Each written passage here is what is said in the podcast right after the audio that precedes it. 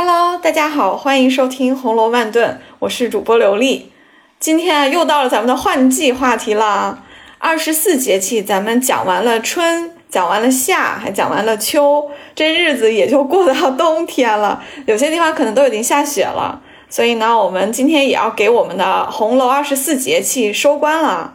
那大家一定猜到了，我们的嘉宾还是当仁不让的换季嘉宾雪桐。雪桐给大家打个招呼吧。大家好，我是雪桐，我又来了。嗯，日子过飞快哈。我记得我上次和琉璃一起录节目的时候，还是在上海，四十度，热的不行，还是夏天。现在呢，反正我穿羽绒服了。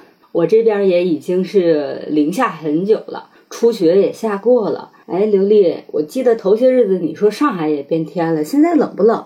呃，一点都不冷，现在就是一个特别正常的。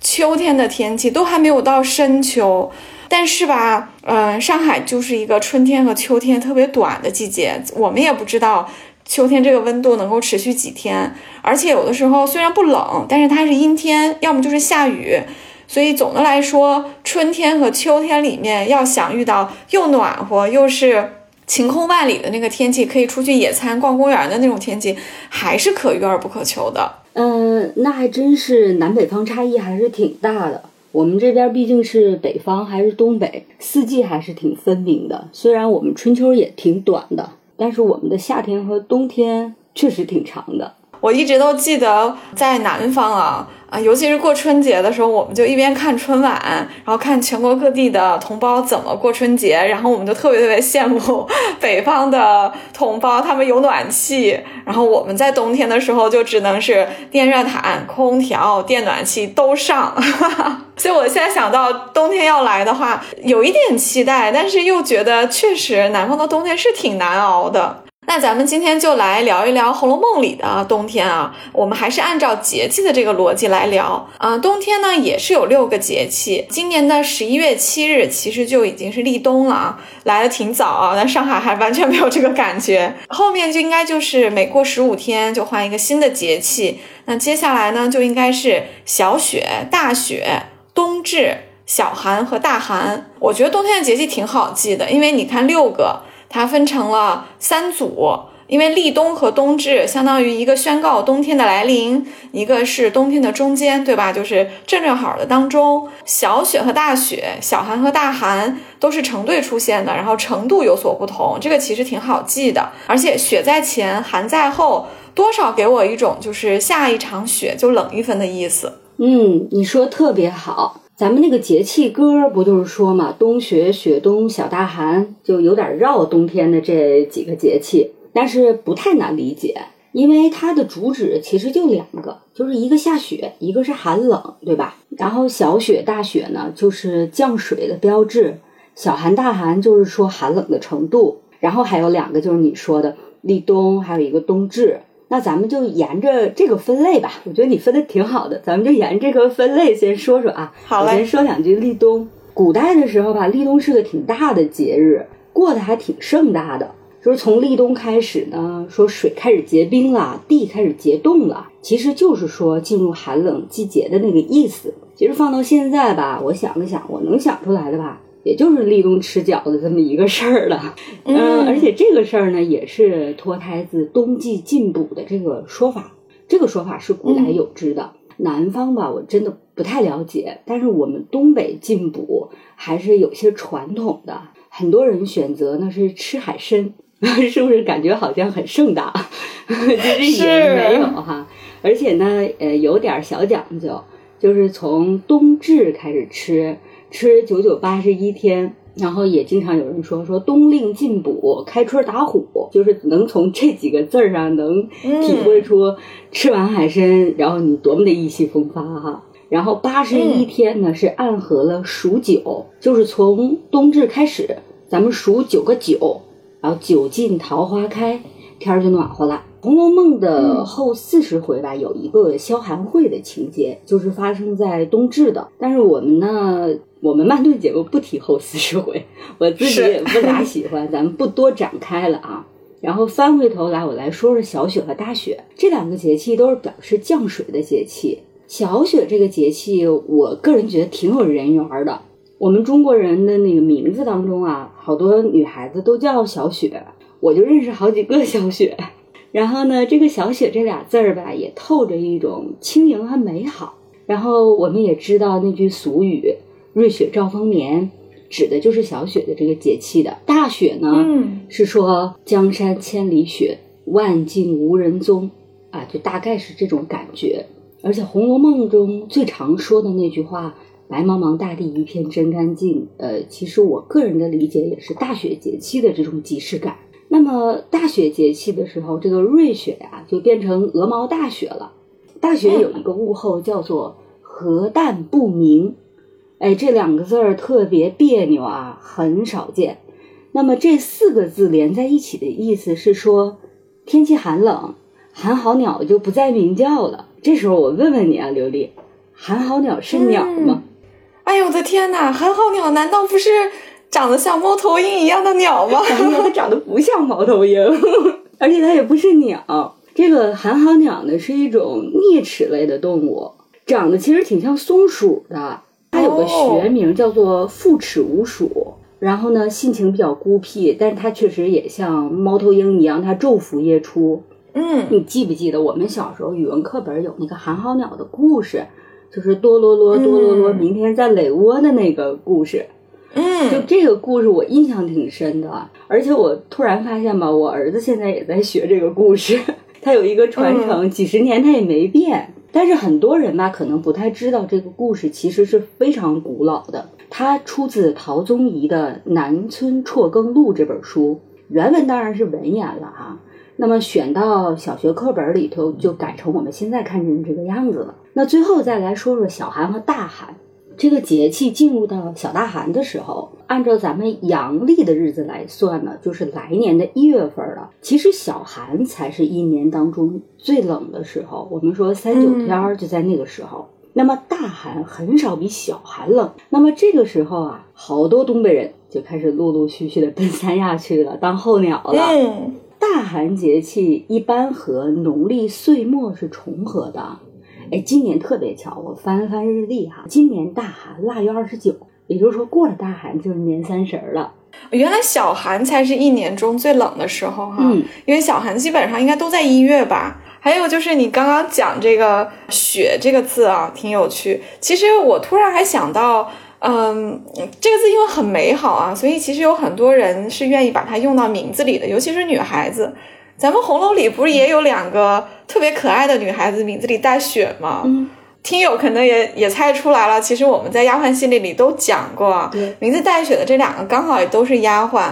然后戏份不是很多，但是其实我们也专门用了一集去讲这两个人啊，放在配角里面去讲了。比如说第一个当然就是倩雪，其实很少有人会有曹雪芹这样的巧思，把一个象征红色的倩字和一个象征啊白色的雪字放在一起的。其实雪本来就是白色的，怎么会是红的呢？但是红色呢？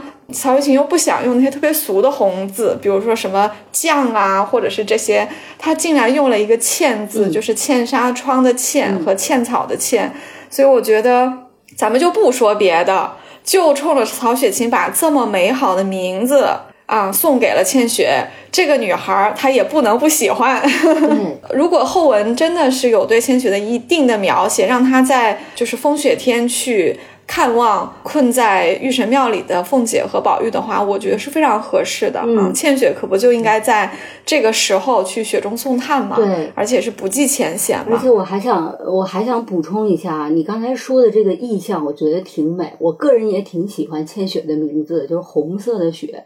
你记不记得《红楼梦》的结尾说是在茫茫的雪地上，宝玉穿着他那个红色的。大斗篷，然后这不也是一个白色的，就是大面积的白色，上面有一点红的这样的一个意象吗？所以我总觉得是倩雪跟宝玉还是会有后文故事的，只不过是啥咱真的不知道。你刚刚说就是白茫茫的大地上，宝玉穿着红色的斗篷，其实他是给他父亲磕了一个头嘛，对不对？然后他就遁入空门了。这个应该是八七版的一个处理哈。虽然八七版他也没有办法，他只能从支批的一些线索以及现存的比较好的叙述里面去找一些相对完整和符合曹雪芹原意的部分，把这个故事给拍完了啊。那我觉得对于宝玉了结尘缘的这个画面。其实拍的还是挺，我觉得是是一个合理的一个意向啦。嗯，虽然我们不确定曹雪芹真的会这么写，我们也不确定宝玉最后走的时候还要披上这么一个像星星毡一样的斗篷。嗯，但是他确实是符合原意的。他如何和他的亲情和他的家族告别，而且他一辈子都在和红打交道，红色象征着他一辈子作为护花使者守护的那些女孩子的颜色。所以我觉得让红色在这里出现一下，而且在雪天出现一下，这个都是非常非常。符合至少是符合曹雪芹的设定的，我其实挺喜欢这个改编的。像你说的，宝玉和倩雪可能会有后文会有一定的互呃互动，我也同意啊。虽然咱不知道是什么，证据是什么呢？除了倩雪的名字其实和宝玉有非常多的关系之外，因为倩雪的名字里有倩嘛，那宝玉把倩雪打发出去。其实书里也没有明说，是通过李嬷嬷后文交代的，你就感觉戛然而止。这个事儿不可能后面没一个说法。还有一个证据，就是在刘姥姥二进大观园的时候，跟大家掰扯这个村庄上的故事。其实刘姥姥是讲了一个小姐叫明玉的故事的。她说的明玉就是在雪地抽柴，她就是穿的是白绫的袄和红裙子。嗯，你说刘姥姥怎么想的？她把这个。明玉其实是在写宝玉和黛玉，红色也是在写他们两个人，嗯，然后又是雪天，你就感觉刘姥姥把宝玉身边重要的人物和意象全都写到一起了。我觉得这里面好多的宿命啊，所以。倩雪能不再闪回来一下吗？对吧？我们都不让。当然，还有一个名字里带雪的，就可能会欢乐一点啊。就至少他在前八十回里的结局啊，没有倩雪那么糟糕啊。这个人就是黛玉的小丫鬟雪雁，也是他从苏州带来的。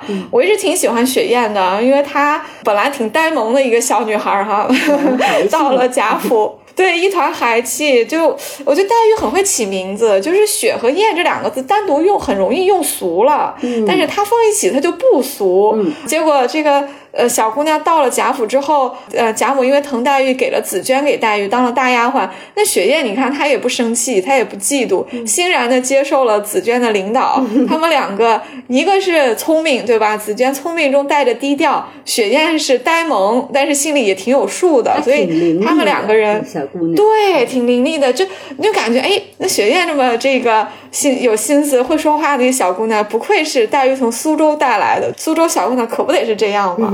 但雪雁就是给你的感觉，就是至少我们到八十回是没有看到她有什么悲惨结局的这个预兆吧？我们私心一下哈，我们就希望啊，紫鹃和雪雁这两个姑娘结局好一点。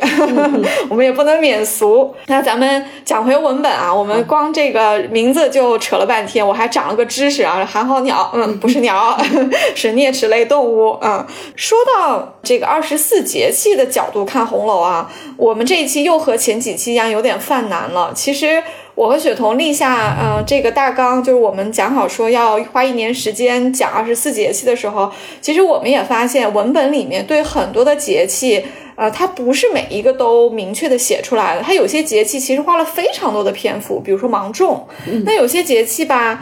嗯，它也没有明说，你能够通过物候，通过人物的一些行为啊，通过家里的一些礼仪，你能够推断出来，大概就是这么一个时候，所以我们也就不能去纠结了。何况啊，这这本书里面确实是充满着年龄啊、呃日期，包括季节，还有前后的顺序，确实它是有一些不一致和矛盾的地方的。我们这里也是多次讲过啊，呃，其实关于冬天。它也是有挺多矛盾的，在十一回他就提到是在冬至这一天，凤姐等人就去看望秦可卿了。就像雪桐前面讲的，冬至其实对于中国社会一直都很重要。这一天他们去看秦可卿的时候呢，其实心里的一个隐含的含义是要看他状况怎么样。中医会觉得冬天是病人特别难挨的一个季节，如果一个病人能够冬都过了，基本上到春天万物生发，他自己的抵抗力也上来了，阳气也上来了，可能就能扛过去了。所以去看秦可卿是有这么一个深意的啊。可是呢，这个冬至这个节气就有一点点问题了，为什么呢？因为在凤姐去看秦可卿之前，第八回的时候，宝玉去梨香院看过宝钗，当时就下雪了，不是下了雪珠子吗？所以给那个宝玉啊送了这个斗篷来，然后雪雁还给黛玉送了小手炉，黛玉还怼了一句说哪里就冷死我了呢？当然，其实不是怼雪雁的，是怼宝玉的。我们自己，我们这些吃瓜群众看的挺开心啊。你看，这是第八回，然后过了很多天，还闹了学堂，秦可卿都病了好一阵子了，凤姐才在冬至去看她，对不对？就这个，你就感觉怎么已经下雪下了好久了啊？还有就是凤姐。嗯，在贾静生日的时候去看秦可卿，还提到外面的风景啊，是黄花地西风景，这是典型的秋天的描写啊。你看，他还安慰秦可卿说，这时候才九月啊，你还有四五个月，什么病不好呢？这个就有问题。这个在书里面是发生在后面的情节，但是宝玉去梨香院看宝钗以及下雪是发生在前面的情节，不可能先下雪先过冬再过秋的。何况这并没有跨一年，所以像这样的一些矛盾。我我觉得是有的，但是咱们就不纠结顺序了。咱们就是书里说是冬天，咱们就把它当冬天，咱们就来好好聊一聊冬天吧。对。其实我读《红楼梦》这本大书吧，也一直都有这种感觉。尤其是我在整理整个二十四节气发生的故事的时候，它这种错乱非常的多。但是呢，我觉得我也不太纠结这些事儿，因为我更喜欢看故事，就是他怎么说就怎么是，我就看就好了。因为咱并不是说要拿《红楼梦》这部书去一一对应它的时间。嗯，其实关于《红楼梦》当中的冬天，咱们。节目之前聊过很多，比如说古人怎么过冬啊，呃，用熏笼、用手炉啊，用低炕啊，然后穿那些厚的大毛衣服啊，咱都聊过。嗯，大家要是愿意听啊，回听咱们去年这个时候的都有。冬天最重要的节日也聊好几期呢。咱们今天呢说点新的，以前没提到的，就是冬天有个这个民俗节日，我自己挺喜欢的，就是腊八节。咱们民间俗谚当中经常说这个腊七腊八冬掉下巴，就是说到了腊八这一天，就是冬天最冷的那个时间段，就是下巴都要冻掉了，就很夸张的一种说法。在古时候这一天呢，这个是被当做非常盛大的一个节日来对待的，各寺庙要施粥做法事。呃，老百姓呢自家做腊八粥，腌那个腊八蒜，这些都是有着明显时间节令的一些吃食。其实到今天，我们的餐桌上依然还出现着。我自己本人呢是特别愿意做一点或者吃一点这些时令的东西的。我也做腊八粥的，就是不太拘泥到底放什么东西。家里现成的有点啥就放点啥，也不一定非得要凑够八样。有时候少点，有时候多点，其实就图个乐呵。《红楼梦》第十九回，宝玉给黛玉讲了一个关于腊八节的，咱们说谐音梗笑话啊。先说说这一回回目，我自己非常喜欢，叫做“情切切良宵花解语，意绵绵近日玉生香”。你看啊，这个“情切切”对“意绵绵”啊，比花花解语，比喻玉生香，有种特别温润美妙、岁月静好的感觉。那么有关于腊八节的这一段。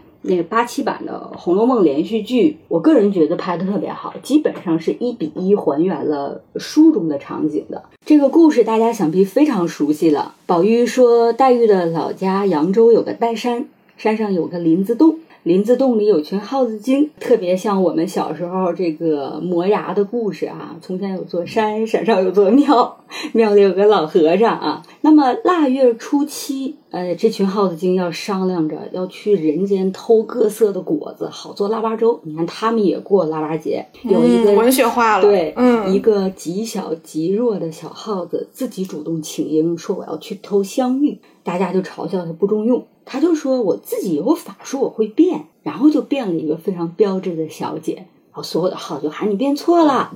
只有小耗子正色道：“我说你们没见世面，只认得这果子是香芋，却不知严科林老爷家的小姐才是真正的相遇呢。这不就是两个相遇谐音梗吗？就是指的这个意思。”哎呀。我觉得这个笑话哈，还挺符合咱们现在脱口秀段子的一个写法的。他一开头的时候吧。好像很平淡，就是你感觉那包袱怎么还没有出，一直在铺垫，对不对？其实，在这个极小极弱的小耗子请缨之前，它是有一段很正经的铺垫的，比如说，呃，老耗子啊，生坐议事，说，哎，谁去偷什么呀？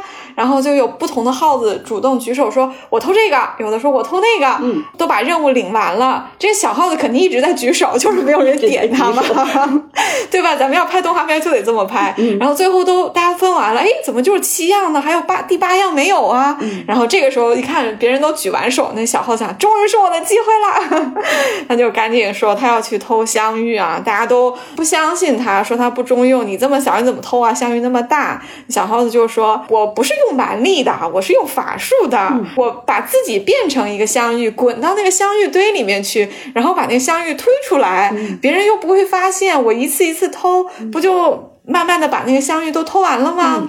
大家说，哎，说的倒是挺好啊，不知道怎么个变法，要不你变一个给我们看看？所以小耗子就摇身一变啊，变成了一个极标致的小姐。当然后面就有宝玉这段话了哈，宝玉和黛玉这段话。啊，说其实严克林老爷的小姐才是真正的香玉啊，能看得出来，黛玉可能前面虽然知道宝玉是瞎掰，但是她听得很入神。你看她中间都没插话，嗯，一直到说到最后，这个严克林老爷，黛玉终于知道啊，是打趣自己，要就就跟这个宝玉打作一团啊。这里我觉得真的是非常非常可爱哎，好活泼、好娇俏的一个小片段哈。你觉得这个？我觉得宝玉这个小男朋友挺称职的，信手拈来，对，给给小女朋友说一个笑话，还不是什么书上看来的，嗯，人家是有真心走心的。当然，黛玉也非反应也非常快哈，就就立刻看出了宝玉对自己的这个。埋汰，关键最好笑的是，宝玉特别特别的传神，他还非得说人家这个耗子是极小极弱，你这这个也太林黛玉了，好不好？所以脂砚斋在这里都加了一个批语啊，我都已经透过纸面，我都感觉到脂砚斋肯定在偷笑，就像他之前说，嗯，他也要拧黛玉的腮帮子一样，就这段真的是非常非常的生动啊。嗯，像你说的啊，这个是也是个谐音梗，可见谐音梗古来就有啊，就大家。是，大家创作的时候都是免不了拿谐音梗来啊来说一下的，也真的是十分的呃搭配黛玉啊，因为黛玉的名字里也有玉嘛啊，而且。呃，身上是有异香的啊！别忘了，就是我们之前在呃在朱丽叶和林黛玉的这个呃合作节目里面是有聊过啊，黛玉啊身上是一个什么香？因为宝钗的香是冷香丸，很具体，虽然很名贵，宝玉一开始也没闻出来，但是它还是有来头的，所以宝钗还是能讲得出来的。嗯，可是宝玉从黛玉的袖子里闻到的这个幽香，到最后也没有说是什么。我个人的推测，我觉得是。可以是少女体香以及黛玉前世绛珠仙子的灵魂之香的一个结合吧，就是作者就故意不明说，那让你怎么想都行，你觉得呢？我觉得你说的对，不过我可以再给你补充两点，虽然这两点吧也是我自己的一点小见识啊。你说是绛珠仙子，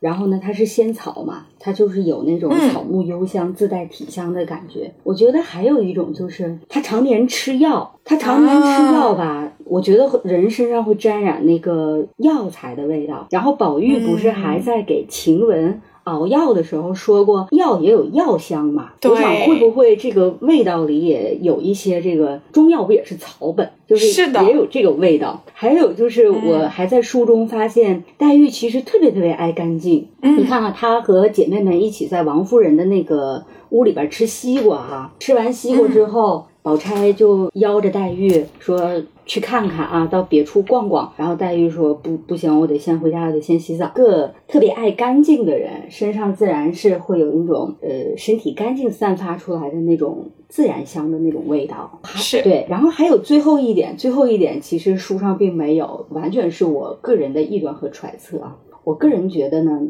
因为闻到香味儿的人是宝玉，对吧？然后黛玉自己都闻不到，她说啊，我我身上有香味吗？我根本不知道。所以我觉得呢，是宝玉的一种爱恋，就是当你当你无比的眷恋、爱恋一个人的时候，我觉得他身上的那个味道就是你最喜爱的味道，对吧？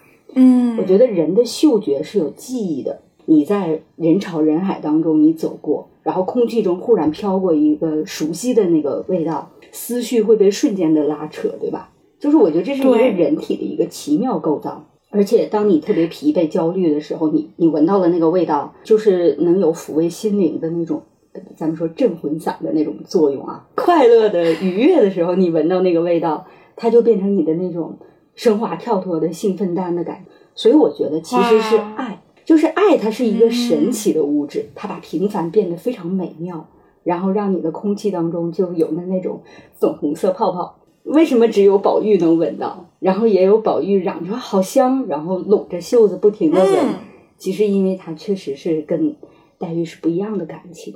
哎呀，你讲的太好了，确实啊，一方面确实有可能也是中药的味道，因为黛玉常年吃药，嗯啊、中药我觉得是挺草本的精华的，所以它应该是有一种异于俗香的那种香，对不对？因为花朵可能会香的太直给了，对，但中药的香可能就会更沁人心脾和深刻一点啊。但我更喜欢你的最后一个解释，就是这是一个爱的味道，因为嗯，书里最后也没有写是什么味道，而且黛玉似乎不以为然，嗯，啊、也没有什么紫娟或者雪雁过来给宝玉解释说啊，林姑娘这这用的是什么香，对吧？都没有，那很可能就是宝玉的一个感觉，也许别人没有特别的留意到，那这个不是一个爱的味道，又是什么呢？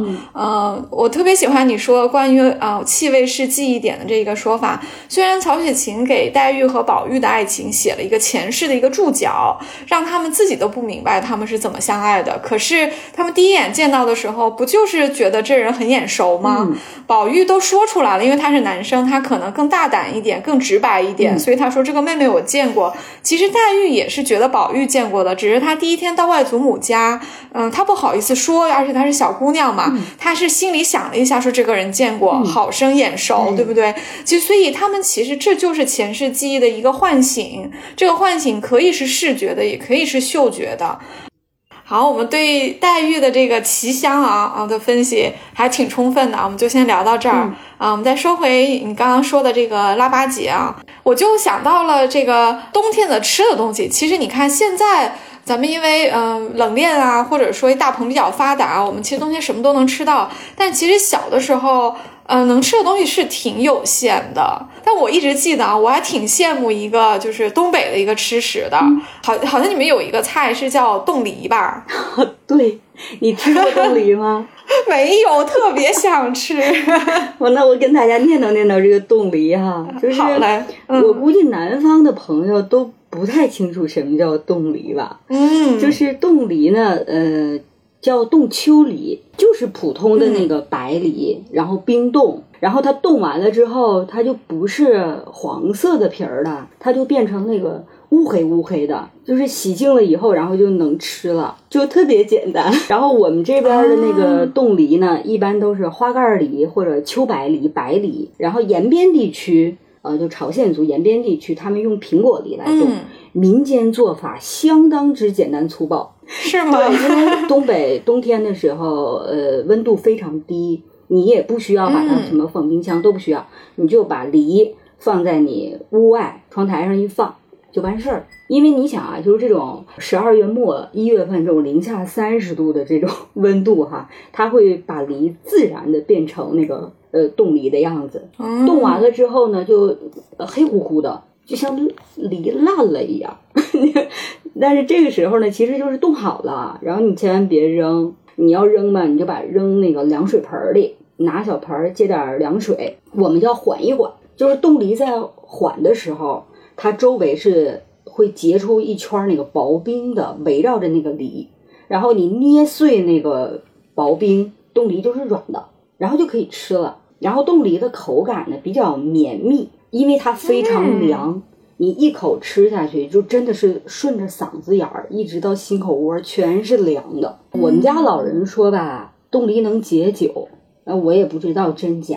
但我个人小的时候吃过，我长大之后没再吃。我对这个一般，我觉得感兴趣的朋友们，你可以上某宝上找一找，都有卖。现在你可以尝试一下。嗯，哎，冬天东北因为有暖气哈，因为屋里应该特别热吧？这个时候来一个冻梨，哎呀，冰火两重天。就它有这个，呃你说冬天东北说解暑是不是有点别扭？但是确实是这样，因为屋里很干燥、很热。东北确实，呃，不像南方，气候也不像，吃食也有区别。说白了吧，没啥能吃的，然后就现有的苹果梨呢，就想大白菜对，就是想一些办法来吃，就有了冻梨这个东西。也挺有意思的啊！你一说这个，我都我觉得南方人民应该是羡慕嫉妒恨吧？啊这在屋里热的冒汗吃冻梨，我们在屋里瑟瑟发抖喝热水。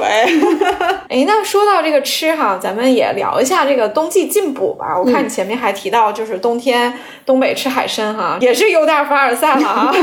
虽然可能有些海参也没有大家想的那么贵哈，大家不用那个没有想大惊小怪哈。说到这个冬季进补啊，其实我我也也观察到，其实上海人民啊也挺注重这个冬季进补的。比如说吧，一到秋冬啊、如果你去上海的这些商业街上的老字号的门口啊、看一下的话，你就会发现他们就会贴出来说冬季进补的某某膏方已经到货。啊通常这些都是进补的，就不是说你有什么毛病要吃，它是一种补药啊。有些是给家里的老人买啊，就是送给老人吃；也有的就是就是中年人，他们可能工作比较忙，他们也很注意保养，他们也会吃。嗯，传统的上海人挺讲究，他们会在这个特定的季节啊吃特定的膏方，就像你说的，冬天进补，因为是为了补来年嘛。对，这是一个啊、比较好的季节，而且这个东西呢，就是要去老字号买，别的地方也没有，你也不放心它的来源。那老字号也不是一年四季都有卖，所以它到冬天有了啊，它就要门口贴一个，可能还是用毛笔字写的，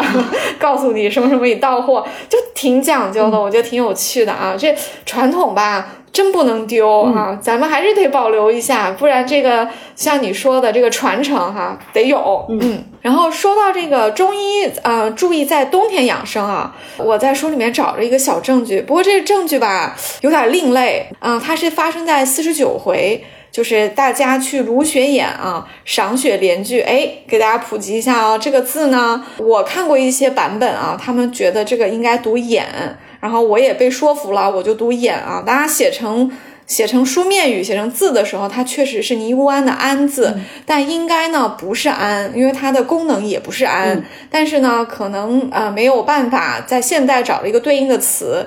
可能那个字真的写出来又我们在印刷里没有这个字啊，啊就姑且用安代替。但是有些呃专家考证这个东西呢是个生僻字，应该读眼。这个听友们就当是个小知识点吧，咱们对这些就不纠结了哈。所以是在卢雪眼赏雪联句这一回啊发生的事情。那这个早上呢？啊，宝玉他一定还是要去贾母那里去成婚定省的啊。这个小孙子去祖母那里看完了祖母，他才能去玩儿。这个是家教啊，他必须得去啊。所以他一进去就发现贾母是在吃一道菜，叫牛乳炖羊羔。通常贾母因为非常疼爱宝玉啊，他要吃什么好的，他一定会叫人也盛给宝玉的。但是这一道菜呢，贾母就没有给宝玉，为什么呢？因为他说这个是没见过天日的东西啊，是我们有年纪的人吃的，你们小孩子家吃不得啊。这个话说的很委婉，但是我一看就看懂了，因为这个就是相当于说这是老人吃的补品。没见过天日是什么意思呢？我的推测是两种啊，第一种就是这个羊羔是刚出生的。它根本就没有像一个正常的生命经历过长大的过程，所以叫没见过天日。还有一个推测呢，可能就会稍微残忍一点了啊，很可能是没有出生，或者说啊、呃就是一个胎医之类的啊。这个人道主义上，咱们现代人确实很难认同啊，咱不纠结哈。不管怎么样，它肯定是个非常非常小的一个小羊羔，而且是用牛乳，就是牛奶去炖它的，所以你看是一个高蛋白的东西炖一个高蛋白的东西，而且这两个都是热性的啊。呃，那不给宝玉吃的原因其实也很能理解啊，因为我们的贾母她是有很多生活智慧和阅历的啊。首先，这个补品它是非常非常热性的啊、老人家因为身体会虚一些，滋补老人家是可以的。那宝玉那是十几岁的小少年，那火气旺得很，他也不适合吃这个，补了就太旺了。另外一个就是伦理上，我觉得贾母是很注意这个事情会不会折寿的。如果说这是一个没见过天日的羊羔的话，给老年人吃一吃啊，延续他的这个生命。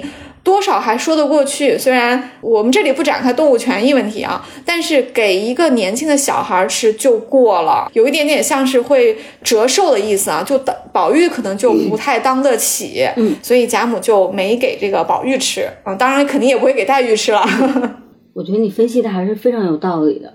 而且冬天确实需要在吃的方面要注意。嗯，我刚才说说咱们东北吃海参进补，我们也吃羊肉，吃一些羊肉锅啊，呃，炖菜啊什么的，其实就是为了天冷热乎嘛。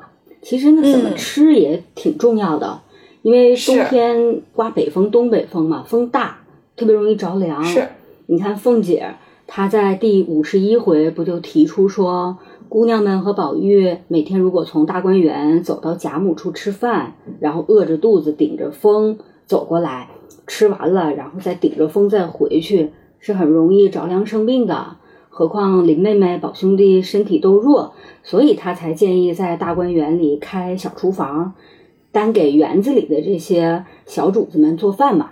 然后每个人的份力也都是有数的，这儿加了那儿减了就行了。凤姐这个提议是非常贴心的。然后贾母当着人夸她，然后众人也奉承说凤姐是真心疼小姑子、小叔子的。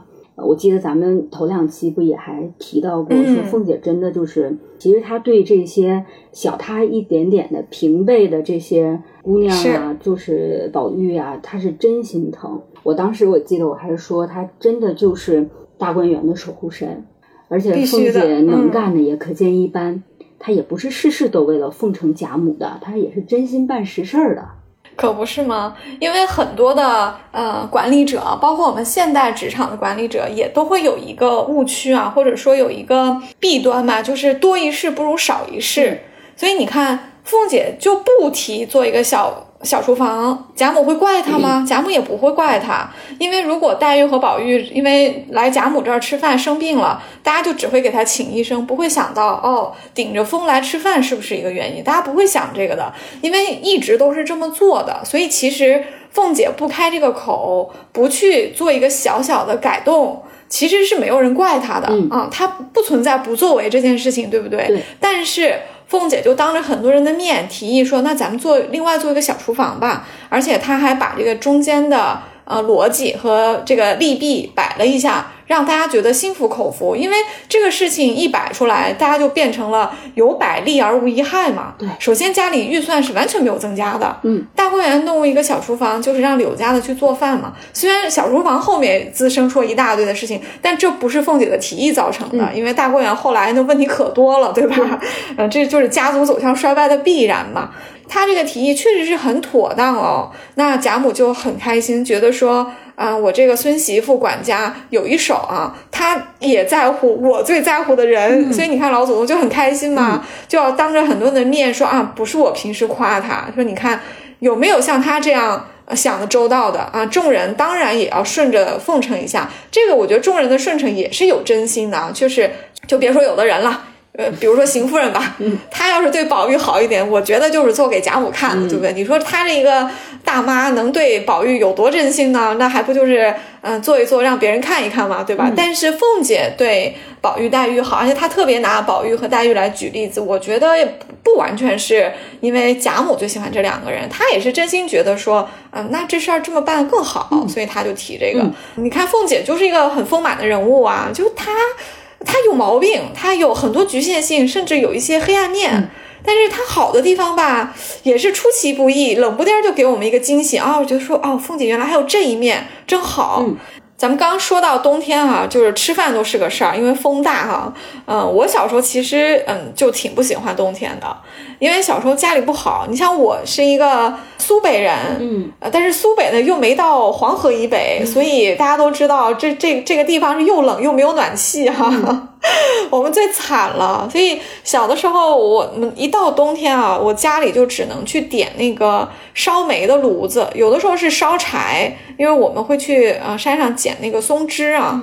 那我就因为要在家里放寒假，我自己要管这个炉子，就天天要添柴添煤什么的，总是把我熏得够呛。而且要知道这种炉子，它因为设计不算特别合理啊，烟特别大，整个屋子里都是一氧化碳，特别容易犯困啊。所以我我其实。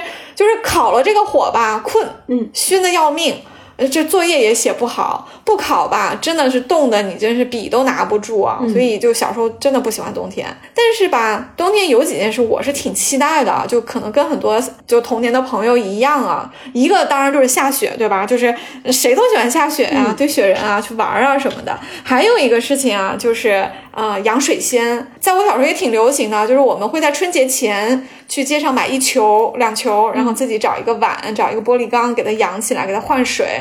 然后，如果你养的好的话，可能等到春节的时候它就开了啊。这个是我特别期待的一件事情。然后我看书里面其实也写了，嗯，这些在冬季开放的花啊，还还挺有意思的，写了好几次呢。你看，宝玉因为连句又输了哈，他就去栊翠庵向妙玉讨了红梅。嗯，妙玉那天心情挺好的，后来还专门给那个宝玉和宝琴拿了好多花，说回去送姑娘们一人一支。而且这个呃赖大家的还给宝琴，就是这个家里的客人吧，算是也是王夫人的这个干女儿，贾母特别喜欢的这个宝琴，送了呃两盆腊梅和两盆水仙。呃，宝琴也特别精啊，她自己各留了一盆，啊，然后把另外两盆呢就分别转赠给了黛玉和探春。啊，所以宝玉到黛玉的屋子里面去的时候，除了闻到药香，他还闻到了花香。嗯，这里我觉得挺可爱的啊。一方面，你看赖大家的啊，当然是大管家的老婆哈，就挺懂哈。他一眼看出来，嗯，贾母和王夫人特别喜欢宝琴，偶尔有些小东西要给宝琴打点一下，对不对？这就是人情世故嘛，也没什么可说的。但是你看宝琴，她也挺懂的呀。你看她一共有四盆，她自己各留了一盆，她说送谁呢？送宝钗没必要，宝钗是自己姐姐，对吧？不送宝钗也不生气，而且他住宝钗那儿嘛，他的就是宝钗的，他送谁呀？你看，他送给了探春和黛玉哦，他多精啊！他一眼就挑中了，呀，这两个就是这个呃干妈家最优秀的两个女孩子啊，所以他挺小人精的啊，就最出类拔萃的就给他找上了。对，一看就知道，哎，这两个小姐姐是特别优秀的。他也愿意和优秀的人靠拢嘛，这很正常。哎，你记不记得咱们俩呃夏天的时候去书店溜达的时候，还见过一个梅花味的护手霜？我还让你闻过那个味道。我突然觉得那个就现在冬天用应该挺合适的。还有就是你刚才提到了小的时候养水仙哈，哎，我也特别喜欢花儿。水仙呢，我也养过两回，就是都没养活，都死了。还是这个室内温度的问题，虽然北方有暖气，但是湿度的问题啊，也就成为了一个问题。嗯，其实我自己特别喜欢花花草草的，我尝试着养过不少，最终就是都一堆空花盆吧。我还记得那个夏天的时候，沈老师的那个荷花开的那叫一个仙儿啊，可美了。然后我还跟他说这么好看，他说翻缸的时候啊，我给你两颗，你准备一个小容器就能养，可好活了。我说我可不敢养，我养完了就是糟蹋了。但是但是又特别喜欢，而且东北的这个天气吧，一到冬天灰秃秃的。一点绿颜色，一点好看色彩都没有，我就觉得挺没劲的，所以我就想满足一下自己这个爱花的这个小喜好吧，我就开始养鲜切花了。所以我家基本上一年四季都是有鲜花的，这也算是我自己个人生活当中自己找的这么一点小乐子啊。呃，我我稍微脑洞一下啊，这个跟红楼没有关系，咱们今天不是讲一大堆宝黛 CP 吗？啊，咱们也。呃，发个别的糖哈，我记得我之呃之前我特别喜欢看的一个美剧就是《生活大爆炸》，嗯，它里面啊，呃，这个男主啊，这个 Leonard 就给他的他暗恋的这个 Penny 送了一个小礼物，我觉得这个礼物特别走心。他是因为去南极考察了，所以呢，他就采了一呃一朵，咱用朵吧哈，这雪花，他把这个雪花放在一种溶剂里面。啊，然后做成了一个项链啊，送给 Penny，这就是一个永久保存的南极来的雪花了。你看这礼物多好啊！我觉得这个礼物极致浪漫。对，极致浪漫，这个就跟刚刚宝玉讲那小笑话挺像的哈，就是走心。发糖完毕哈，嗯，咱们重点讲回这个这一天啊，这个卢旋演的赏雪联剧吧。啊，我个人呢，真的是特别喜欢这一出，好多原因。因为咱们知道红楼到往七八十回走的时候，那就是盛宴必散，对啊，而且人也都散去了，对吧？就悲剧就开始一出一出的上演了。但是在赏雪联句这一出，在四十几回靠五十回的时候呢，它基本上算是一个中间的小高潮，相当于是一个散之前的最后的一次热闹吧。嗯，人也特别齐。你看，在这之前不是有好几个女孩子也都来到大观园了吗？等于他们其实是大观园的客人啊，本来家里都是住了这些主人，结果又哗哗哗来了一大堆，像宝琴啊、邢岫烟啊、李文、李启啊这些就都来了，就一下子多了。啊，四个女孩子啊，特别优秀。那香菱也进来玩儿，对不对？所以就人很多。其实像赏雪联句这样的欢乐的群戏啊，书里面其实很多次，而且我觉得每一次都有深意，大家一定要回去看群戏发生在什么时候、什么场合、什么人参加，以及每一次的季节和时间不一样。其实它。背后全部都是贾家这个家族的一个盛衰的一个集中展示啊！其实大家可以看一下，比如说，你看更早前，其实有宝钗和湘云办过一次螃蟹宴，嗯，那个是秋天，对吧？大家吃螃蟹、喝酒，然后联句，特别欢乐哈。然后刘姥姥进入窝府的时候，老太太也很开心，所以就有了史太君两宴大观园。那这次的宴会上吃了一大堆好东西，又有什么鸽子蛋啊，又是且响啊，还要就是说酒令。也是非常的欢乐，而且并且因为老太太参加了这个宴会的规格特别高，肯定吃的也特别好，又又听戏又玩游戏什么的哈，嗯，就很有意思。宝玉过生日的时候也开过一次，呃，轰趴算是一个夜宴吧，但这次就不太一样，这次其实没有大人，因为大人都出去给老太妃守灵了嘛，嗯，就是相当于是宝玉的一个核心的一个社交圈，就宝玉他最重要的他的平辈一起开的一个轰趴，而且他其实是把他怎么说呢，很欣赏、很看重的这些丫鬟们也都叫上了，所以你看，像晴雯、袭人。啊，和麝月都有参与啊，这就是一个小的轰趴，这其实就是大观园的青春王国的主力军了。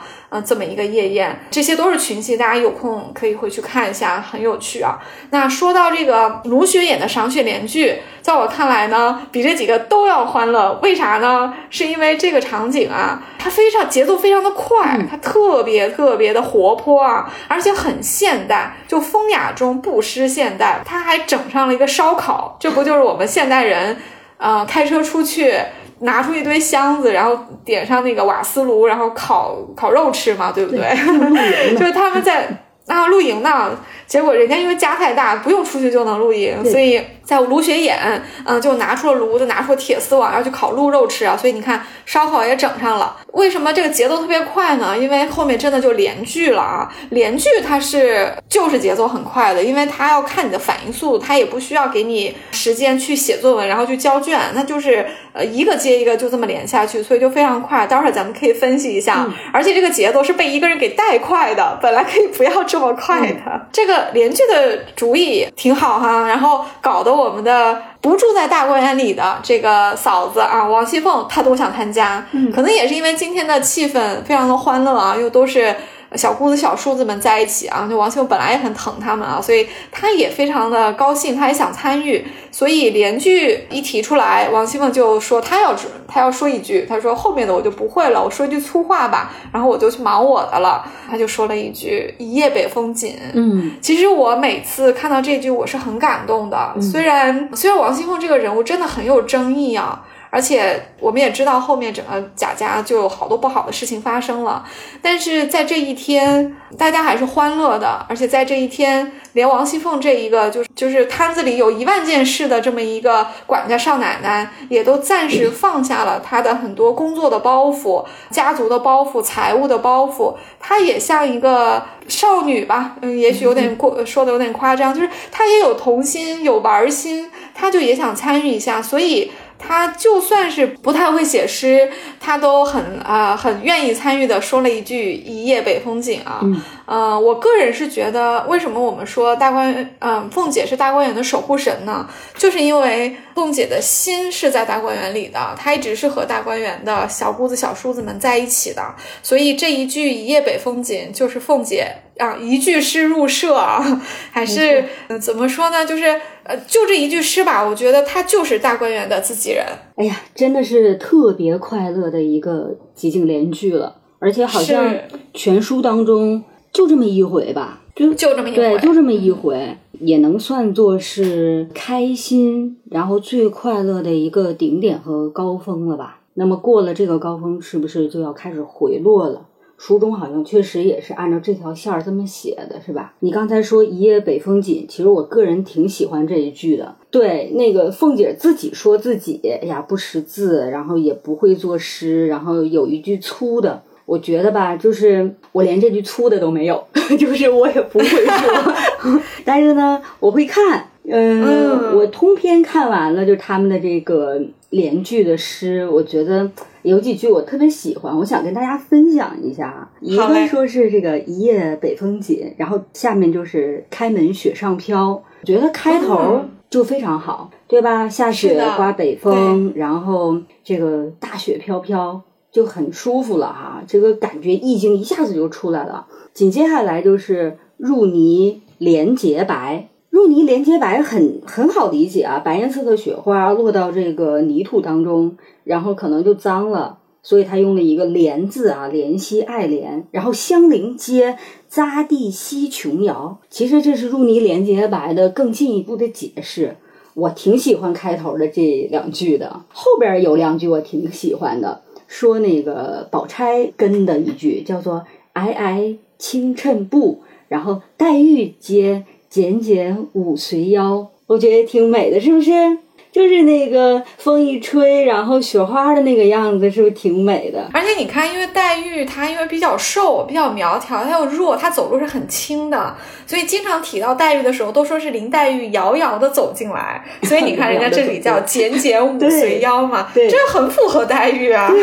然后后边吧，就越战越勇的时候，湘云不就越说越多嘛？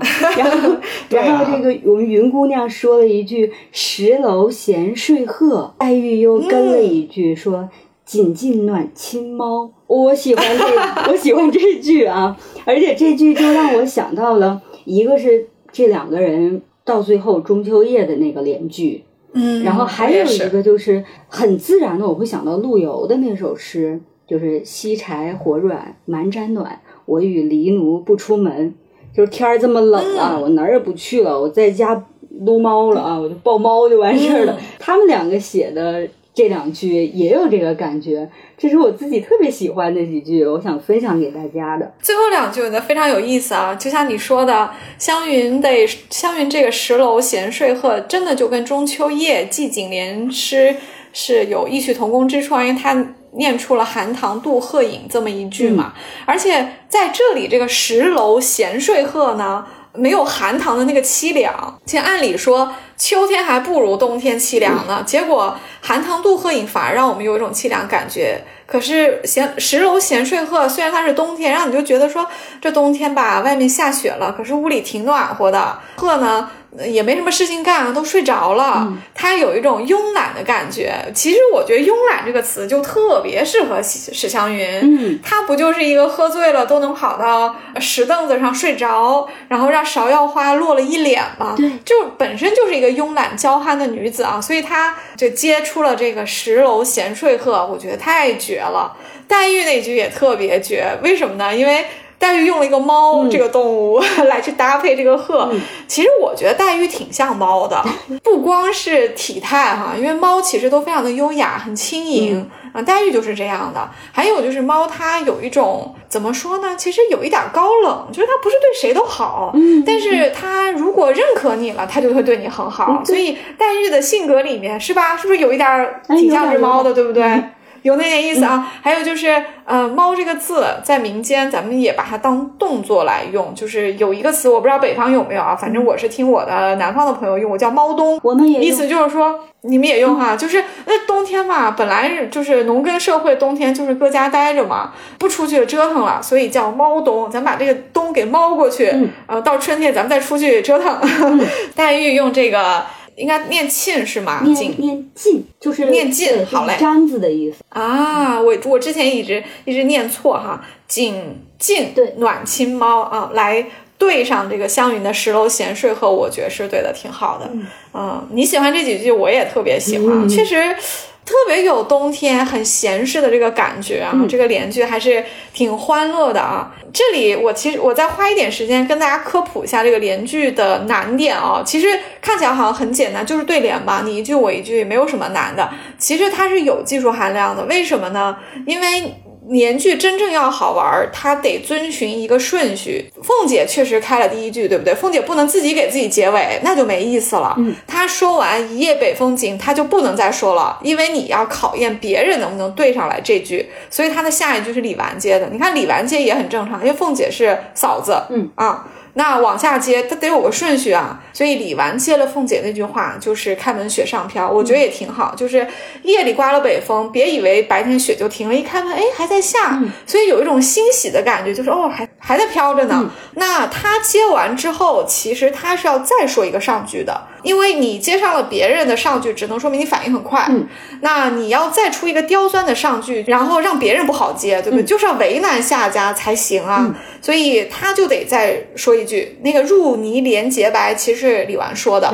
杂地西琼瑶是香菱接的，香菱接完，他就得再说一句有意荣枯草，然后探春继续接，其实就相当于每一个人都是接出了那个 B 句，然后再出一个新的 A 句给下家，对不对？这个其实是挺反映一个人的，我觉得既反映他的反应能力，就是呃才思敏捷，也反映一个人肚子里的点够不够多，因为其实这里面一大堆都是点，不用点的话就没法写诗了，因为口语很难用到这个呃写诗。里面去像凤姐这样一夜北风紧，那不能全篇都是这些啊，那否则这个诗就一点立意都没有了。所以这个考试考试还是有点难度的。但是我们知道大观园的女孩子是呃诗才很高，所以她们不是不怕这个考试的。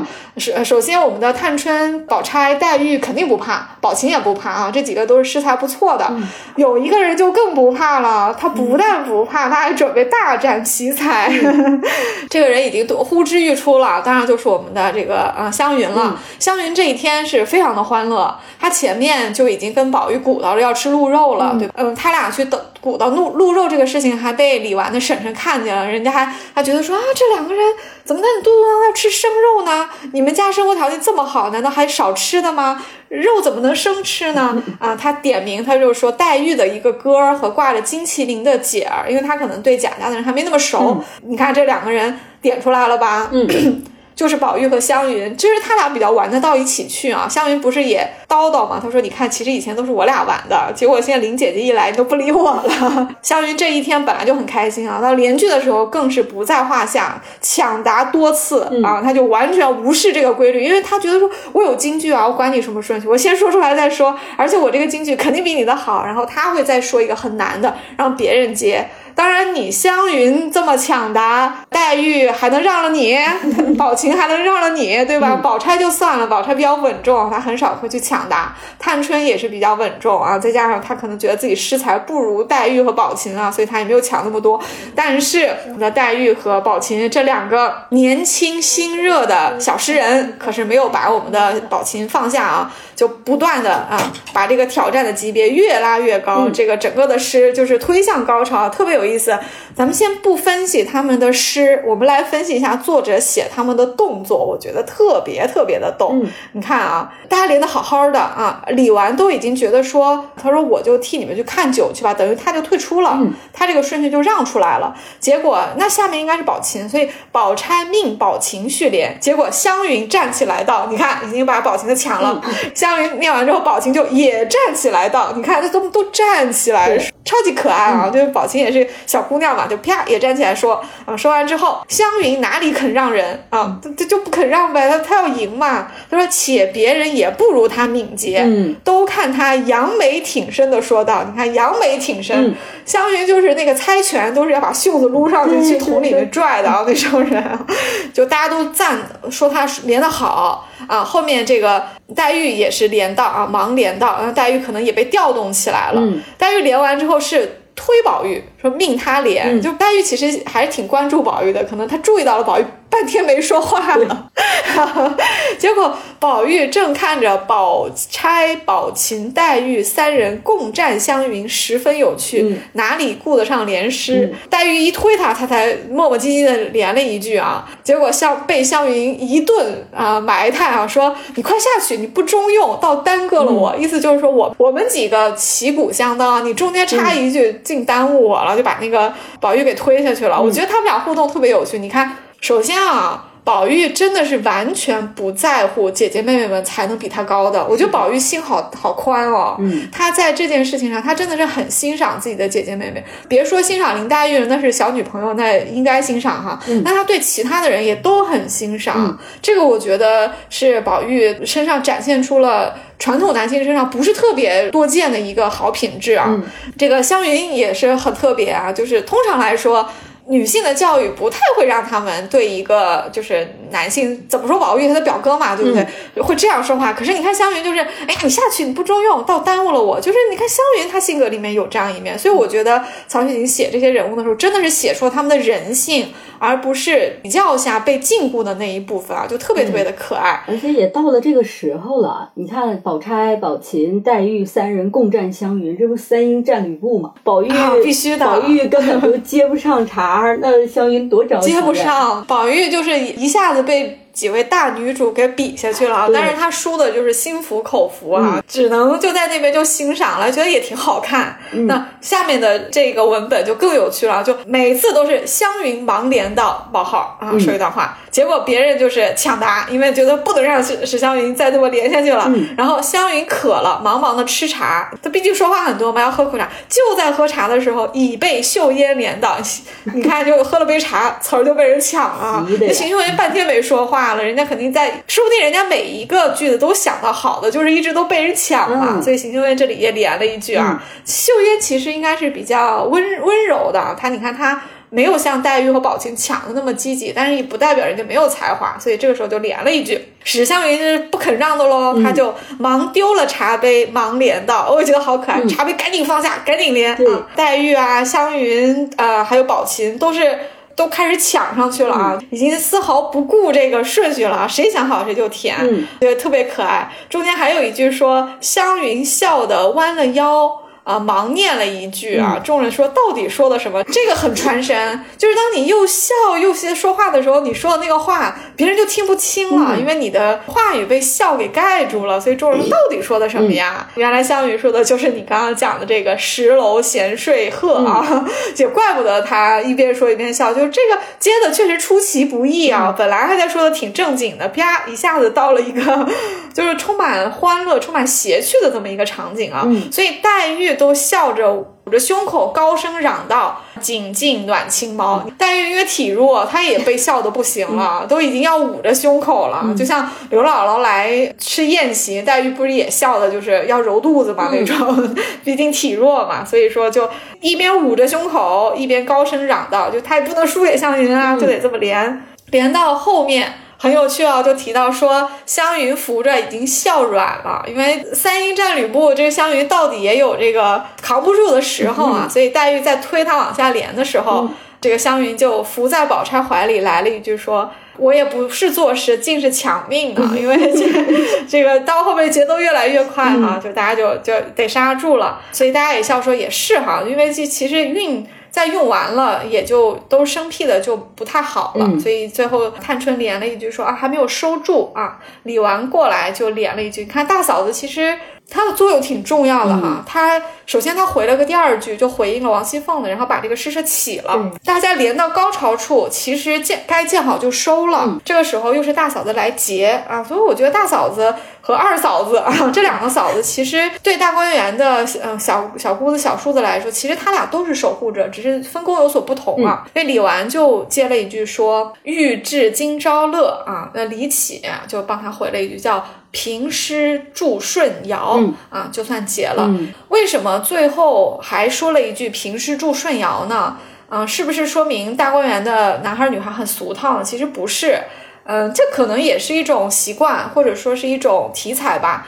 我们中国古代要讲究以诗言志，嗯啊、这个言志里面其实是有一部分，一个是宋圣，宋圣当然还有可能落入俗套，因为圣也不一定有多圣明，对不对？这个皇帝，但是中国古代是有很多的圣贤的啊。嗯就是比如说，就是尧舜禹汤啊、嗯周文王这些人，所以通常在一个以诗言志的场合，会引用到这些圣人，然后来表达自己的一个崇崇敬之情，或者说是对自己的人格的一个鞭策吧。所以其实以这样的尧舜这样的字眼啊来结尾，其实是很常见的。所以你看李启。呃，连的就是叫平师注顺尧，而且说到这里就可以结了，因为没有什么东西可以跟在顺尧后面了。嗯，结果大家把这个写下来的诗看了一遍，说读湘云的多，必然的呀。对呀你看三英战吕布，这三英每说一句，湘云就一句，那岂不是别人的好几倍吗？所以大家都笑道说，这都是那块鹿肉的功劳，因为湘云前面就呃立了一个 flag 嘛，他说我就是吃了肉，我待会儿是锦心袖口。大家都说你今天你必须得多说，不然就把那肉给掏出来，鹿肉给掏出来。多谢湘云啊，给咱们抢答出了那么多的金句出来。哎呀，真的是听你讲完之后哈，又重新的捋了一遍他们的这个连句，嗯真的很欢乐。而且我也是非常喜欢云妹妹，确实有这个魏晋名士之风。她总说这个是真名士自风流啊，确实是这样。而且你你觉不觉得特别像我们特别熟识的一群朋友去 K 歌，然后江云今天是麦霸。然后看见不合适我就切歌，然后就一直在自己一直在唱，对对对，就是这种感觉，特别开心和欢乐。而且你看，你说的凤姐参与了，他们快完事儿的时候，老祖宗也来凑趣儿了，老太太来了，然后老人家坐着那个小轿，就自己就来了，然后也特别体谅家人，也没告诉王夫人，也没告诉凤丫头，然后还让李纨说你也坐下。就是你就当我没来一样，我来凑个趣儿，你们继续玩儿，然后还喝了酒，配了糟鹌鹑，特会吃哈，这老太太。嗯然后看着自己这个小孙孙们玩儿，又会玩儿，又不臣服，还体谅人。我记得你之前说过，说这个贾母是老年人中的一股清流，谁说不是呢？而且就在嗯讲到老祖宗的时候，我突然有个想法啊，嗯我觉得今天吧来的人都是有深意的。嗯你看凤姐来了。嗯还说了句诗，她自己说粗，其实我们觉得也不粗，对吧？凤姐不就是一句诗入社吗？这一句诗就让大家认定了啊，她是大观园的自己人。哎，老祖宗也来了哦。注意，我觉得老祖宗也是大观园的守护神，因为他就是非常的宠爱和爱护这些小孙子、小孙女儿、嗯外孙女儿，所以他也是大观园的守护神。大观园办大事儿的时候，老祖宗必须来。嗯啊，所以他要来凑趣儿。嗯，哎，我觉得没来的人也有深意。你看王夫人没来，嗯，王夫人首先她想不到要来，她平时好像没事儿，从来不去大观园。她要去大观园，那都是陪贾母去，而且去大观园，她眼里都看着谁是狐狸精，我得看一看。就她没有这个童心要参与的部分，她就是来了都不可能像贾母玩儿这么高兴，而且她来了，说明大家玩儿就不怎么高兴了，有这个可能性啊。这当然我也不是故意贬低王夫人啊，而且你看老祖宗还故意没有告诉王夫人，他嘴上说的是我没告诉你太太。和凤丫头，就是因为我自己坐轿子，我要告诉他们，他们得走着来，没得让他们趟雪。嗯。但是是深意是不是也有一点，就是老祖宗也觉得这儿媳妇儿跟自己玩不到一起去，别让她来，我自己跟小孙子玩的挺好的。嗯。贾政去猜灯谜的时候，贾母都都想把他赶出去对，嘛，都在往外贾母都觉得说啊，对，就是你你在这儿，他们拘束，你说一句就走吧。嗯贾政都后来都发嗲了，说怎么你疼儿疼这个孙子孙女的心，怎么就不赐给儿子半点呢？嗯贾政说的也挺可怜的哈，贾母都心软了，说那你也说一个吧，说不好罚，说好了赏。连这个贾政我都觉得比王夫人有情趣。你看贾政还知道发嗲，王夫人啥也不知道。这个贾母就是又会吃又会喝，然后自己在旁边看着小孙子小孙女们玩儿，尽享天伦之乐，真的是老人中的一股清流啊！我觉得，哎，这个角色塑造的真好啊！嗯而且后来这个连薛姨妈也都来了，嗯就是大家又回到了嗯这个贾母的住处啊，因为赏雪赏完了啊，就从卢雪岩走了，嗯、去惜春那儿看了一下画儿啊。那贾母说催个活儿，明天下我就要啊。反正这都是一些小小小的细节啊。啊，凤姐也跟过来说，哎呀，老祖宗快去吃晚饭吧。其实请老祖宗吃晚饭的这个事儿呢。不需要凤姐出马的，凤姐管大事儿的。但是凤姐可能挺开心的，她早上在这儿连过剧，她知道这一天可能都一直在玩儿，嗯所以她到事情办完的时候，她也跟过来了，她觉得那我也参与一下，也知道贾母在这儿，所以她一路找着过来了。她肯定是先去了卢学业，一看不在。哦，原来已经到了暖香坞了，就看惜春的画了，所以他过来说说一堆俏皮话，说来要年例的姑子们啊都已经走了，把钱给了，说说老祖宗你也不用躲债主了，快回家去吃稀嫩的野鸡吧。凤姐一出来就很开心啊，所以这大部队的人马就都又回到贾母那里了。今天女眷很齐哦，嗯薛姨妈也来了，是晚上来的啊。你看薛姨妈其实也挺会玩的，我觉得薛姨妈跟贾母还能算得上能一起看戏的人，她她不像王夫人那么木讷啊，嗯她就提说说这个下雪挺好的啊，说要不就是哪天办一点那个啊粗酒啊，请老太太赏雪，跟我们姨太太借一天园子啊，意思是说我借你们家的地儿，但是我请客啊，请老太太赏雪。他说又担心老太太是不是睡得早，心里呃是不是因为身上不太好啊，就没敢惊动。要知道你今天玩的这么开心，我就应该请呀。嗯啊、贾母也很开心啊。贾母说这才是十月里头场雪，往后下雪的日子多呢。再破费不迟啊！贾母其实挺有玩心，她觉得薛姨妈要请个喝酒，不就又多了一个 party 吗？她挺开心的，说、啊、后面再请啊，这下雪的日子多呢。你看这里凤姐又来插科打诨了。嗯，凤姐的插科打诨，我总结出来了，有一个规则，就是什么呢？就是凤姐说的话都是可说可不说的，就是凤姐说了一大堆话，这话是回到原点的，嗯没有改变任何事情，但是整个过程就是让所有人都如沐春风啊！这里就是一个小例子，你看，这是女眷们私下里说的话，都是家长里短的话，其实里面没有什么大事的，所以凤姐也是卸下了她的很多的可以叫管家的一些紧张吧，正说的要请客这种事情呢，所以凤姐马上接了一句啊，别人肯定都想不到这么接啊，但就凤姐能想到，她竟然说：“姨妈仔细忘了。”如今先称五十两银子来，交给我收着。一下雪我就预备下酒，姨妈也不用操心，也不得忘了啊。就凤姐就故意说了一句，提了个意啊。她说：“哎呀，你不是说要请客吗？那干脆这样吧。”她说：“我怕你忘了，你呢就先拿五十两银子放我这儿，下了雪呢我帮你办，嗯免得你忘了，对不对？嗯呃你也不用操心。你看我就把这事儿揽下了哈。”她一说完，贾母就又顺着她的话把这个笑话往那个高处推了，说。既这么着，姨太太给他五十两银子收着，我和他每人分二十五两。到下雪的日子，我装心里不快混过去了。姨太太更不用操心，我和凤丫头倒得了实惠。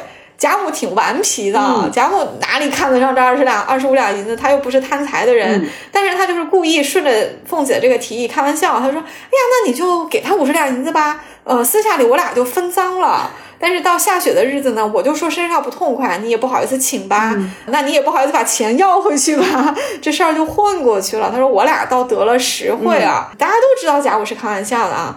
凤姐将手一拍，笑道：“妙极了，这和我的主意一样。”凤姐就故意的说：“哎呀，我也是这么想的。众人就都笑了。结果贾母呢，就哎翻转了一下。嗯没有顺着凤姐的意思啊，故意点了一下凤姐。其实这都是打配合了，大家不用觉得这事儿有多严肃哈。贾母就笑着说：“呸，没脸的！”就顺着杆子爬上来了。你怎么不说姨太太是客，在咱们家受委屈，我们该请姨太太才是，哪有破费姨太太的礼？嗯你不这样说呢，还有脸先要五十两银子，真不害臊。贾母的话也是废话嘛，因为就是贾家请薛姨妈，还是薛姨妈请贾家，这都不是大事，因为他们都很有钱，嗯这就是礼尚往来，就是今天你请我，明天我请你，所以这不是什么原则问题。嗯但是他就非挑出来说，他说你怎么不请姨太太，还让姨太太破费啊？嗯你还有脸要五十两银子，你不害臊吗？这就是开玩笑啊！凤姐哎接得住这个笑话哦，她来了一句，她说：“哎呀，我们老祖宗是最有眼色的，试一试，姨妈若松呢，拿出五十两来就和我分。”这会子估量着不中用了，翻过来拿我做法子，说出这些大方话来。如今我也不和姨妈要银子，净替姨妈出银子，置了酒，请老祖宗吃了。我另外再封五十两银子，孝敬老祖宗，算是罚我个包揽闲事，这可好不好？啊，说完就众人笑倒在炕上。你看凤姐最后接的多妙啊，对吧？就是她奉承老祖宗，她说：“你看老祖宗特别有眼色啊，他是故意试的。如果姨妈接了这段话呢，就拿出银子来，咱俩就分了。结果姨妈没吭声，所以老祖宗觉得可能不中用这个办法。”就把我给推出去了，让我背锅，说出一大堆大套话来转移话题。他说：“那怎么办呢？”他说：“呀，那我也不能问姨妈要银子了，要不姨妈这个课我请了吧。”我制了酒，请老祖宗吃了。另外呢，谁让我多嘴呢？那我就再罚五十两银子，孝敬个老祖宗，罚我一个包揽闲事，好不好？其实大家都知道吧，怎么可能让凤姐出五十两银子，对不对？这就是开玩笑，就跟前面那什么小莲蓬汤一样，真的就做十碗，也不是什么大钱。凤姐嘴上说啊，开了账，我那里领银子。说实在的，这个客。就是关中请也是请得起的，没有特别大的金钱问题。像在今天的这个场合，连原则问题都不是，对，都不存在拿公家的钱请客，完全就是贾母、凤姐和薛姨妈这种女眷之间开个玩笑而已。这一段话。说完了之后，发现这客请没请的不重要。凤姐这段话说了和没说有区别吗？她是不说也无所谓。但是凤姐说了一大段话，最后薛姨妈也没没拿钱。嗯，但是大家就非常非常的欢乐，这就是凤姐的功劳。凤姐在生活中就是能把每一个平淡的小事，她都给你找出乐趣来。不管怎么样，她都能编出好玩的这个反应来。而她的反应和贾母的反应是旗鼓相当的，他们两个人可以。可以顺着对方的话说，你看这里面这个王夫人一句话都没有，对对吧？他插不上话，他没有凤姐反应那么快，他不可能说出一个让所有人的开心的话来。嗯，那小贝当然也不适合参与了，因为小贝也不管家，也不管钱，他没什么话说。所以这里完全就是凤姐和贾母这两个曾经的当家人和现在的当家人，而且又都是反应特别快的人，嗯，他俩才能说出来的这个话，就延续了白天的这个欢乐。对，嗯。你一看就能看出来，就这个小笑话就是临时起意，然后凤姐和贾母俩人一唱一和就说了。你看祖孙俩其实特别有默契，而且他俩都是特风趣，咱们说爱热闹的这个性格。其实我觉得老年人能和年轻人玩到一块儿去，就算放到我们当下。其实也不太那么容易，所以呢，我总是会在类似的桥段当中去想啊，说老祖宗年轻当姑娘时候的那个样子啊，又漂亮又精干，我觉得肯定比凤姐还有趣儿。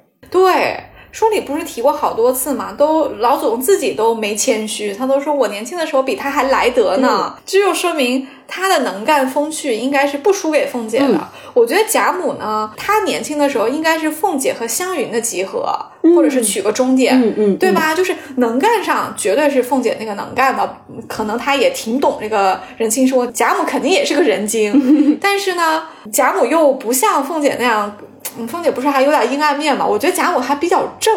她可能有些事儿她是不大会干得出来，她可能还比较正。她为什么有点像湘云？他们都是史家的嘛。她年轻的时候可能嘴也挺快的。她现在是没有办法，她做了大家长、老祖母，她讲话的时候要顾及一下，所以她不会再像湘云那样心直口快的噼里啪啦的说了啊，所以她就会收敛一点。但是她的这个个性，我觉得和湘云应该是一脉相承，就是史家的姑娘就是这样的。她只是没有湘云读那么多书啊，不一定会连句。但是老祖宗其他的。东西都都特别特别会玩儿，嗯嗯，有道理。好嘞。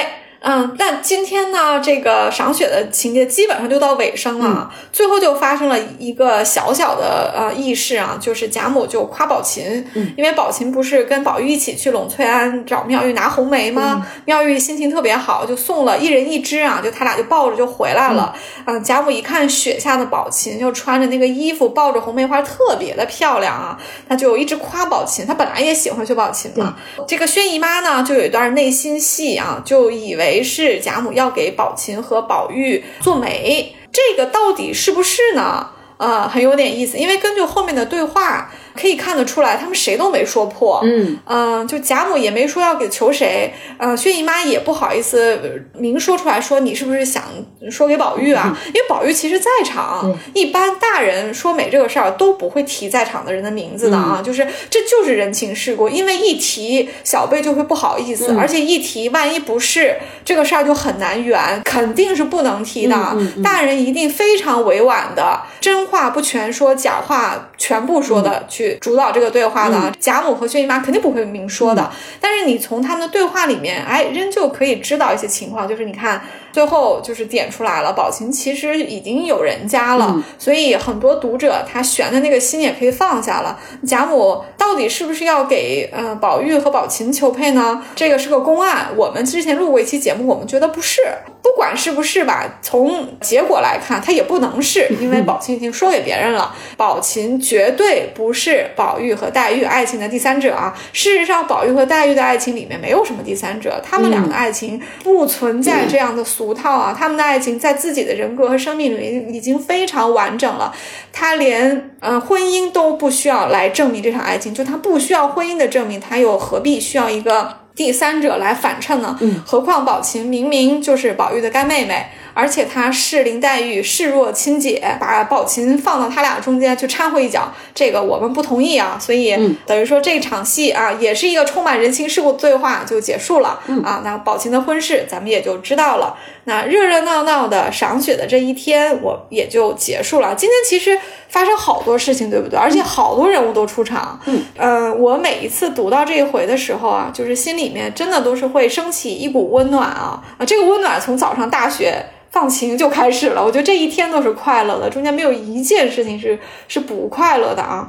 虽然呃后面从五十几回、六十几回开始啊，贾府和大观园这个青春王国就是不可避免的走向了衰落，但是发生在这一天的。欢声笑语和青春的容颜啊，都会给我留下非常深刻的印象。就像是，就打一个比方吧，就是每一场雪它都会化，可是我们还是会用赤诚的心去期盼每年的第一场雪。嗯，人生也是如此啊，因为总是要走向终点的。这个旅程的终点其实是一早就写写在那里的。但如果我们的心中没有希望的话，我们可能随时都会失去走下去的勇气啊，也就失去了沿途的风景。就比如说像今天这样这么一个温暖的风景。嗯，没错。哎呀，你说的话让我想起了林志炫写过一个小故事。他说，传说在北极的人开口说话就会结成冰，然后对方听不见。只好把冰拿回家，慢慢烤化了来听。我觉得这是写散文的高手，就是在他笔下，这个冰雪也成了传情的媒介了。所以我们才说，寒冷的冬天它也是浪漫的。所以我有时候会想，那就努力发生点什么吧，这样才不至于被辜负。努力发生点什么、啊！下雪咱们都出去堆雪人儿，咱们都在家里搞个烧烤，或者说咱们也连个聚一下啊！就是要这么热热闹闹的玩儿。我记得之前宝琴一出场的时候啊，嗯、作者用了四个字形容他，我到现在都非常感动这四个字啊，也把这四个字送给大家。我们就得用这样的心态去迎接来临的冬天和以后的每一个冬天。嗯、当时作者写到他说。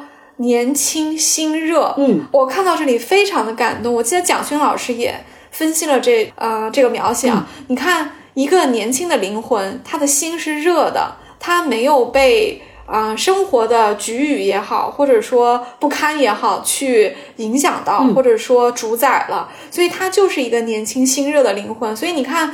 这一天，我觉得所有出场的人，甚至包括贾母，都是年轻心热。嗯他们就是在这个冬天绽放出了，我觉得是生命的热情吧。这个热情真的就是感染到了每一个人。好吧，我们的红楼二十四节气聊到冬天，真的就结束了啊，有点恋恋不舍。嗯，我们其实是用了一年的时间，四期节目和大家就一起回顾了书里的四季啊。这个四季有的时候是跨了好多年的啊，也是非常的充实啊。这也是一种对时间的纪念吧。当我们再回味一遍的时候，就觉得自己好像又经历了一遍。这也是文学的魅力，我觉得，就是一个人只能有一一种人生，可是你如果是浸淫在文学里或者艺术里的话，就会觉得你好像过了很多个人生。对，所以我真的在这里特别特别的感谢曹雪芹，当然我也很感谢雪桐啊，这个这里真的允许主播表白一下啊，做了这个节目真的是让我认识了好多的好朋友，而且大家都是频道相似的朋友，就是一见就成了莫逆之交的，所以特别感谢今年的年初我认识了雪桐，然后咱们俩就约好说要聊这个节目，然后我们就非常快的就把这个二十四节气确定下来，然后我们就。哎，也不紧不慢的哈，我们就是换季来这么一期。其实，在嗯，这个我们不录节目的时候，我们也经常聊，我们会聊节目的构思啊、设想啊，我们也会聊我们对人物的很多的看法。包括在今年这个呃，也算是一个很动荡的一年里吧，我们也给对方很多的啊鼓励和力量，所以我也是很感动的。那我们两个以后肯定还会去呃一起构思新的主题的，不一定是节气了，可能会有一些其他的话题。也请大家继续支持，继续期待吧。啊，谢谢刘丽。我觉得我前些日子写了一个小短文，当时就提到了刘丽，也还说我说认识一个人就是打开一扇门，我特别开心，有了这么好的一个新朋友。就是刘丽说的对，频道相通，我们平时也常联系，经常说说心里话。然后也谢谢大家一如既往的支持。那我就。赞助大家年轻心热，努力生活。太好了，太好了。那我们再见呗。哎，好嘞，再见。再见。嗯，拜拜。拜拜。